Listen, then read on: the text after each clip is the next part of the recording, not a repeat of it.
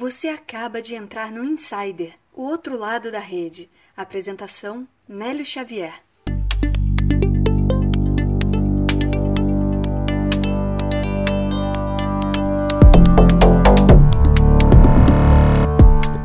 Insider Podcast está no ar mais uma vez. Hoje é quinta-feira, não sei que dia que você está ouvindo, mas é o terceiro episódio dessa semana do podcast mais linkediano que existe. Eu sou a voz linkediana Nélio Xavier, o seu apresentador, para trazer hoje quatro dicas para ter produtividade trabalhando remotamente. Olha aí para você que trabalha de home office. Também biohacking para se tornar mais produtivo você vai ver que a pausa é muito importante e o que tem em comum conteúdos que chamam a atenção no seu feed. Um especialista em marketing digital vai te dar essa dica.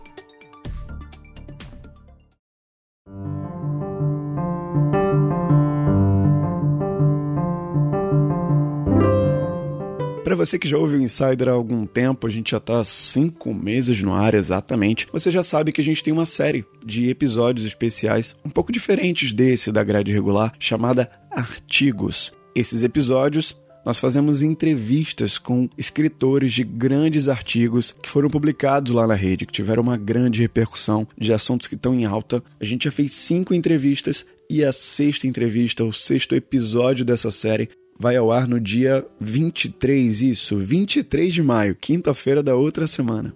Se você está ouvindo esse episódio daqui a três anos, é só passar uma semana no feed aí, três episódios que você vai ver a entrevista.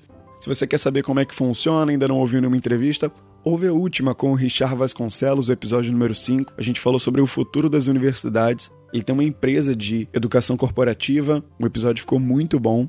Tenho certeza que você vai gostar e já vai ficar na expectativa para o próximo.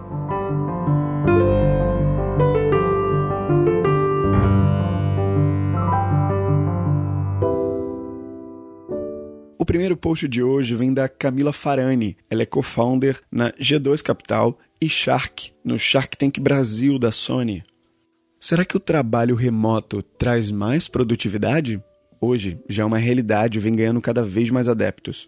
O trabalho remoto traz mais qualidade de vida aos colaboradores e mais flexibilidade na administração do tempo. Mas será que traz mais produtividade? O Google divulgou uma pesquisa com seus funcionários. Lá, cerca de 30% das reuniões acontecem entre pessoas que estão em pelo menos dois fusos horários diferentes.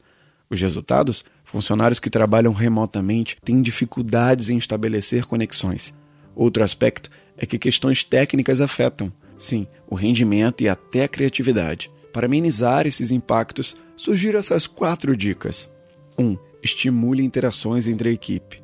Que tal, um dia na semana, toda a equipe estar fisicamente junta? Ou marcar um encontro de descompreensão?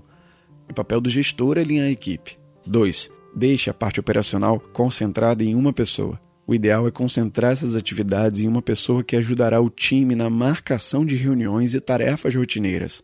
Número 3. Defina ferramentas de colaboração. O Trello ajuda no trabalho com times grandes e em locais diversificados. 4. Crie fluxos de controle. Com o meu time, criei um processo que todo dia pela manhã, cada membro deve enviar suas tarefas. Assim consigo cobrar com mais segurança. Olha, Camila, posso te dizer que pelo menos essa 3 aí do Trello eu uso bastante. Não trabalho remotamente com uma equipe, mas quando eu trabalhava a gente usava o Trello e funcionava muito bem.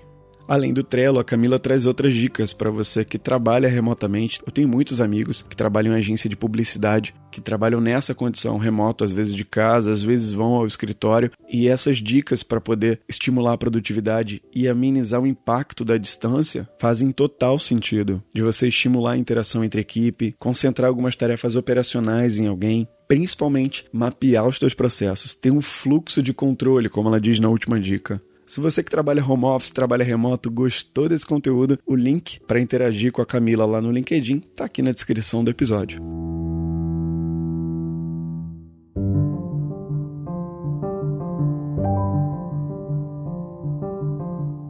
A história número 2 vem do Matheus de Souza. Ele é um nômade digital que escreve, empreende e ensina. LinkedIn Top Voice 2016, arroba Matheus de Souza com, lá no Instagram. Esse é o título dele no LinkedIn. Mês passado tive a oportunidade de assistir uma palestra espetacular da Flávia Lippe sobre biohacking no Unique XP em Lisboa. Entre o conteúdo apresentado por ela, Uma das coisas que mais fez sentido para mim foi sobre fazer pequenas pausas durante o expediente. Meu trabalho é criativo e minha principal ferramenta é o computador. Ficar horas olhando para uma tela, além de me deixar cansado, prejudica meu fluxo de ideias. Hoje eu estava passando pelo que chamam de bloqueio criativo. Perdi algumas horas do dia no buraco negro da internet enquanto o cursor do editor de textos piscava. Resolvi sair para dar uma caminhada. Pouco mais de meia hora depois, com o cérebro oxigenado e bombardeado pelos estímulos da rua, voltei para casa com o artigo na cabeça e o rascunho desse post. Estar atento aos sinais do nosso corpo pode nos fazer mais produtivos. Ser produtivo, aliás, não tem a ver com a quantidade de horas trabalhadas. E olha que nem vou entrar no assunto do 996 do Jack Ma. Produtividade é sobre trabalhar melhor, não necessariamente sobre trabalhar mais. Eu concordo com o Matheus, principalmente nessa última frase, que para você ser mais produtivo, você tem que fazer melhor as coisas certas e não fazer mais coisas no menor tempo. Eu sofro com isso também porque o computador é, hoje é minha principal ferramenta de trabalho, além dos equipamentos aqui do podcast. Mas um grande desafio é você saber priorizar e saber focar naquilo que realmente importa e que você faz bem, para que você faça isso com muita qualidade que você aprimore isso e consiga dividir o seu tempo para as outras tarefas que podem ficar em segundo plano. Seguindo a linha de produtividade da Camila, que falou sobre produtividade trabalhando remotamente, o Matheus é um nômade digital e ele trabalha dessa forma e complementa com uma dica produtiva de você dar uma pausa, às vezes sair de onde você está, até para estimular essa produtividade. Gostou do conteúdo? Segue o Matheus lá no LinkedIn, o link está aqui na descrição do episódio.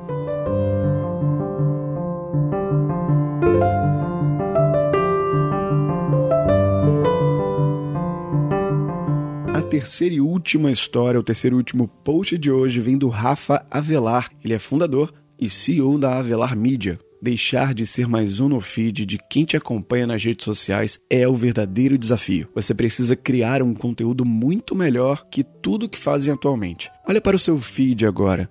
Eu tenho certeza que, de talvez 50 publicações que você tenha visto nesse tempo, apenas uma ou duas te fizeram voltar e ler um pedaço da copy ou analisar melhor o criativo. Sabe por que isso acontece? Porque todo mundo está competindo o tempo inteiro com alguém por sua atenção dentro dessas plataformas e, por isso, mais do mesmo perdeu a graça. Entre bebês gargalhando e frases motivacionais, você precisa criar algo que realmente faça diferença na vida das pessoas. Ontem eu estava no Uber, parado no sinal, enquanto o motorista do carro ao lado claramente vasculhava o Instagram e pouco mais de 30 segundos ele parou duas vezes para dar um like. Devem ter passado mais de 100 posts na frente dele e nenhum moveu o suficiente, além de 2,2%. Se posso te passar alguma visão sobre a criação de conteúdo relevante, é que você precisa criar diferenciação. Mais que isso, criar conteúdos incríveis que realmente mudem a vida de quem te segue. Como? Confere no primeiro comentário o link do último Originais que está no YouTube. Vai abrir sua cabeça para o tamanho da oportunidade que existe aqui. O Rafa é um especialista em marketing digital, ele tem um canal no YouTube, como ele referenciou no final do texto. Se você tiver interesse, pode clicar no link da descrição que você vai lá para esse post e aí vai ter acesso ao conteúdo que ele referenciou no texto. Uma das motivações de criação do Insider, curioso que tem muito a ver com esse post, foi justamente esse, de oferecer através de uma curadoria de conteúdo ali do feed do LinkedIn, que tem muitos conteúdos de qualidade, mais produtividade para você que está ouvindo. E não tem como não concordar com o Rafa nesse texto, porque realmente é difícil você ser atraído por um conteúdo de qualidade. E não só no Instagram, no Facebook, principalmente no LinkedIn, que é uma rede mais profissional, mas que está se popularizando agora e você vê de tudo ali no feed. Então, para você que trabalha com marketing de conteúdo, para você que tem interesse em se aprimorar nisso, as dicas desse post podem te ajudar.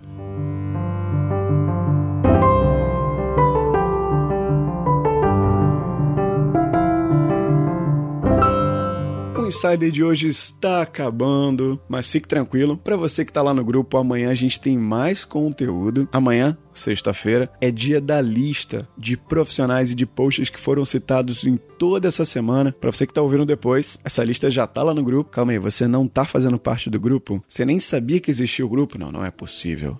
Lá no grupo do Alerta Insider no WhatsApp a gente avisa sobre todos os episódios. Toda sexta-feira a gente manda uma lista dourada de pessoas que produzem conteúdo de qualidade lá no LinkedIn para você melhorar o teu feed com os produtores de conteúdo que são citados aqui no Insider e ainda te falamos primeiro quem será o próximo entrevistado do Insider. E olha só, você não precisa se preocupar com milhares de mensagens rolando, tá? Porque é só o ADM.